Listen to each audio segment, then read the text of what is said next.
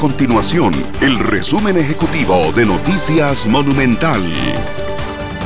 Hola, mi nombre es Fernanda Romero y estas son las informaciones más importantes del día en Noticias Monumental.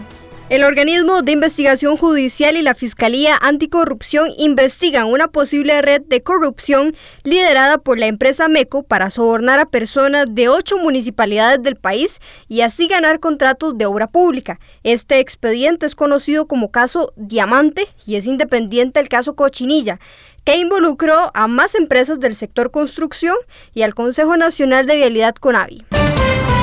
Los comerciantes surgieron a los diputados que avancen con las iniciativas de ley que permitan un alivio ante la crisis de los contenedores que se vive a nivel internacional.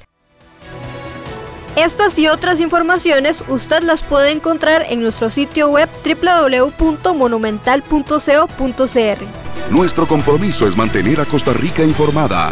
Esto fue el resumen ejecutivo de Noticias Monumental.